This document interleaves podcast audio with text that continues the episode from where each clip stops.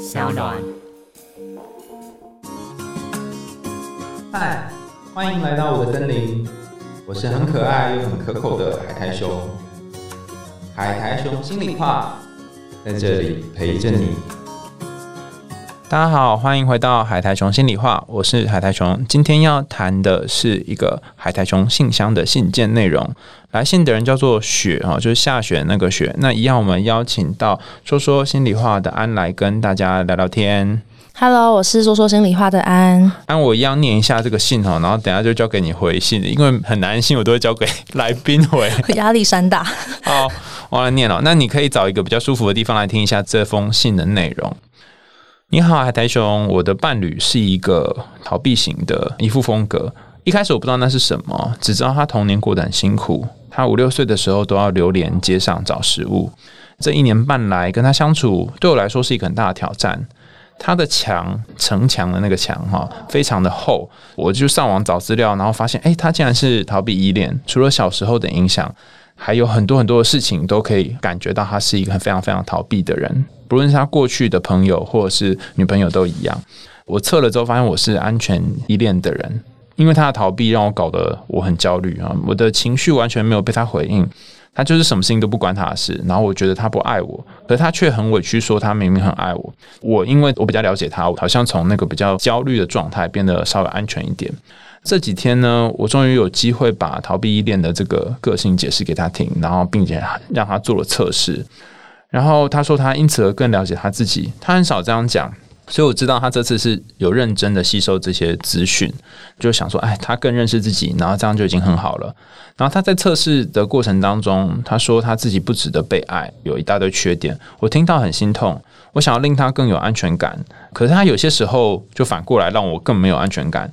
我难免还是会说一些伤害他的话，或是开始模仿他。比方说对他冷漠一点，因为我觉得一般的人不会有事没事做一些不回应的情形。比方说，我跟他说我音乐考试考得很好，可他却完全没有反应，然后让我很泄气。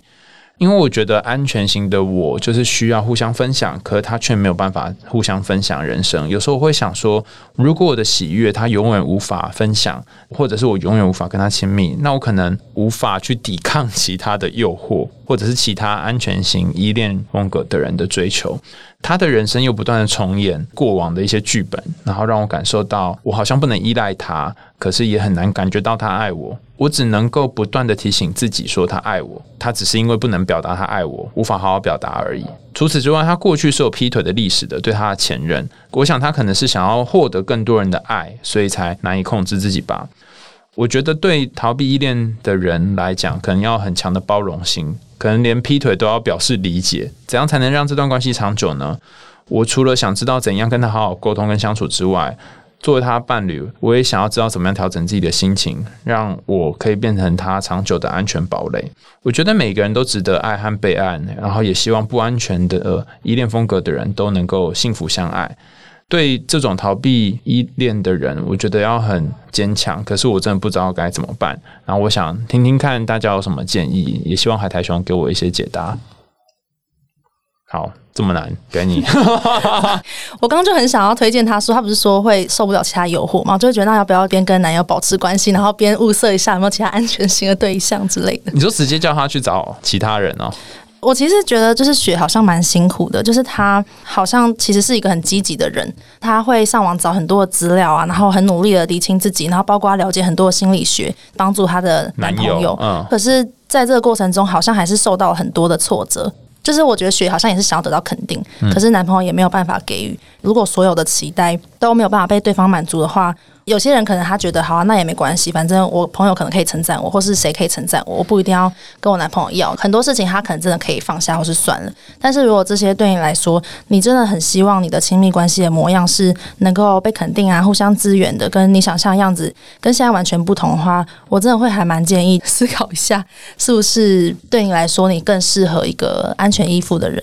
我好像觉得你很努力，然后可是心中好像还是很无奈，然后会有一些比较压抑的感觉，好像要勉强自己一定要很包容他。可是我就觉得这样子的勉强对你来说好像也蛮辛苦的。嗯，对他反复提到好多次要包容他，嗯，心脏要很强，而且对方有一道墙很难越过。可是你其实你会觉得说不一定要这样子这么包容他吗？还是什么？我会觉得，所以你会想要当对方的拯救者吗？其实我会蛮好奇的。拯救者是什么意思？就是可能还是会希望男朋友变得更好，或是会想要帮助他，会想要自己是能够救他的人，觉得男朋友是在一个深渊之中，然后会想要帮他过渡到自己的这一端，会想要带着他往前或什么的。就因为我觉得，如果没有办法真正接受对方这个状况，其实很难呢。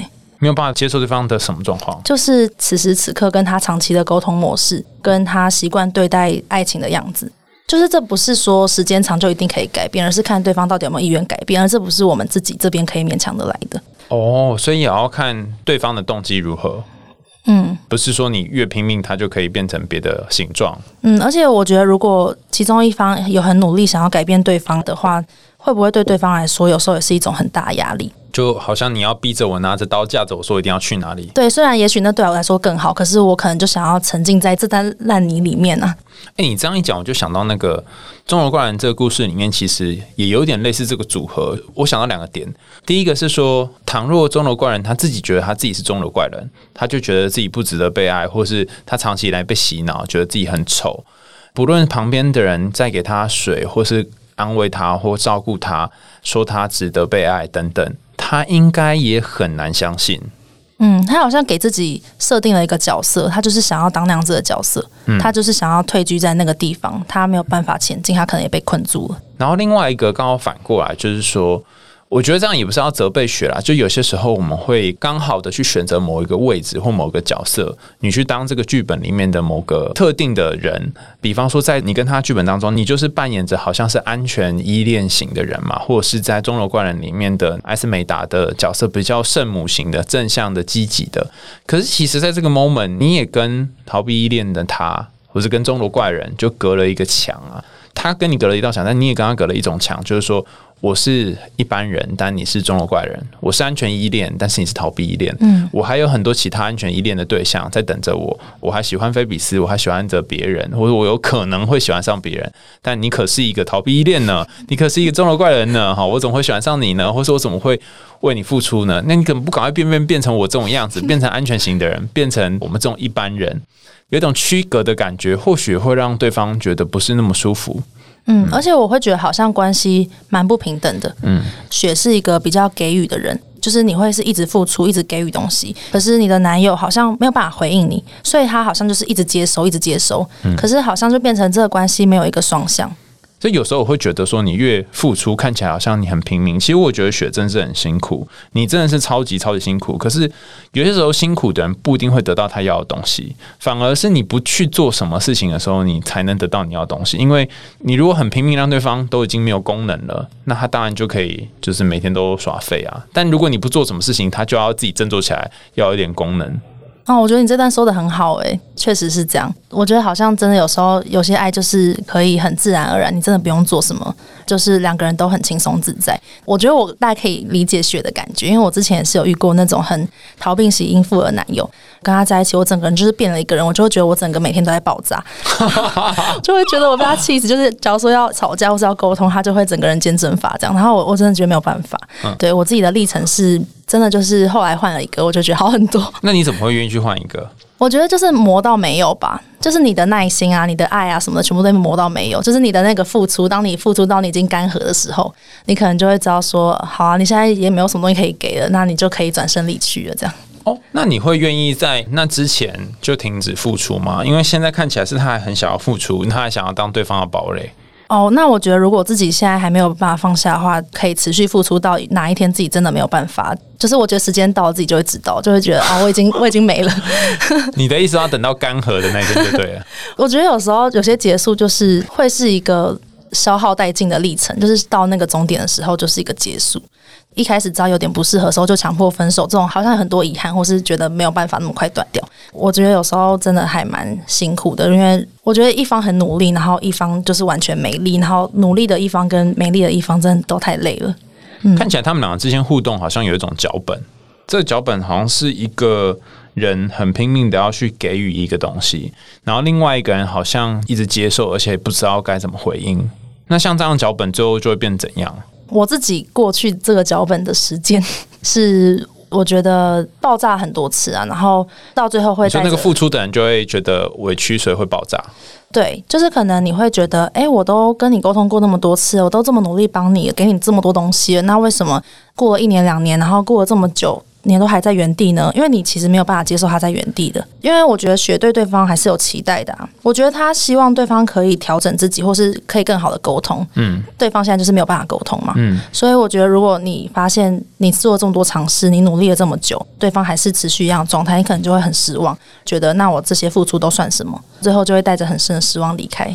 哦，你就会觉得说，为什么帮你培养这么久，你竟然还没有变化？这样。嗯人家这个心情有点像是那个养父对他的手下的这种感觉，就他手下竟然背叛他，竟然没有什么长进，然后跟他站在对立面。所以你如果越是培养，但是你培养的路线并不是是他想要去的地方，他没有一定要变成安全的，或者是他现在距离安全还很遥远，你越培养他，可能就会想逃跑。嗯，没错。那最后，我觉得有几点可以提醒雪。我刚刚一边听一边有一种感觉，就是说你在这段关系当中，刚刚安妮有提到说，你好像想要获得很多肯定嘛，可是实际上会不会你的肯定不一定要从他身上获得，你可以从其他人身上获得，就不一定要因为他看到你做的事情，你才觉得自己被肯定，自己是有价值的。其他地方你有没有可能获得你要的肯定呢？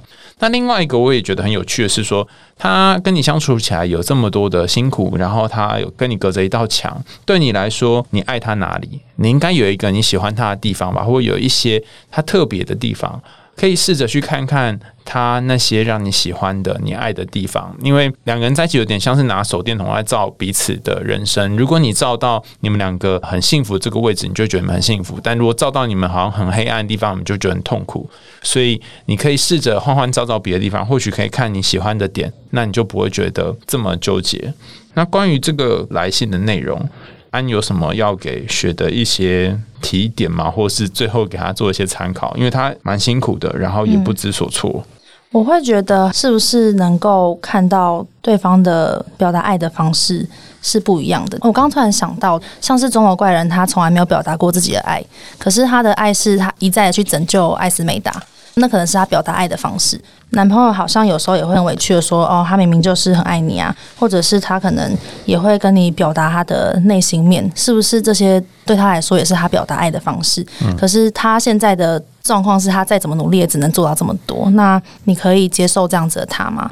就是如果他现在表达爱的方式跟你距离的很遥远，可是你相信他爱你，这样对你来说够吗？就如果你知道他爱你，这样就够了。那也许你们可以一直努力的去看到对方爱你的方式，可以沟通一下，你只希望怎么样被对待，看看能不能尽量往彼此期待的方向走。就是你要感谢对方用他的方式来爱你，虽然这个爱你的方式不一定是你习惯的。比方说，我刚刚突然想到一件事，就是因为我智商是常常跟我说，诶，我就是一个欠拥抱的人，我好像跟我妈有很少的机会可以拥抱，然后我去抱我妈，我也觉得很矮个，都已经这么大了。那我妈也不会主动来抱我，可是我发现我妈会有一种很特别的方式来爱我。她知道我很喜欢吃炒饭，她真的是炒一大锅饭，然后放成很多天的那个便当盒。她还会特别传讯息或打电话跟我说炒饭放在冰箱什么什么之类的。那因为我有一次就是真的很饿，所以我把整锅炒饭都吃完，你知道一锅应该是三四斗米吧。然后他就觉得我好像真的很爱吃，然后他就很开心。自此之后，他每天都炒饭。哦，这个故事好感人哦。对啊，然后我就觉得，对，如果我能够认同他爱我的方式，然后我接受他爱我的方式，或许我就不用在那边渴望说他一定要拥抱我，我一定要怎样去用我想要的方式来对我。我可以用他喜欢的方式，然后我也传讯息跟他说，就是你炒饭很好吃啊，然后谢谢他这样子。那我妈就很开心，嗯，我觉得这个故事真的很感人，虽然我觉得蛮难的，但真的可以往这个方向试试。然后你就会变成胖子。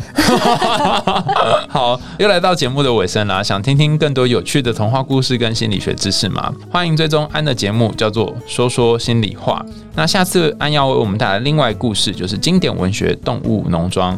感谢收听《海苔熊心里话》，我们下次见啦，拜拜。拜拜。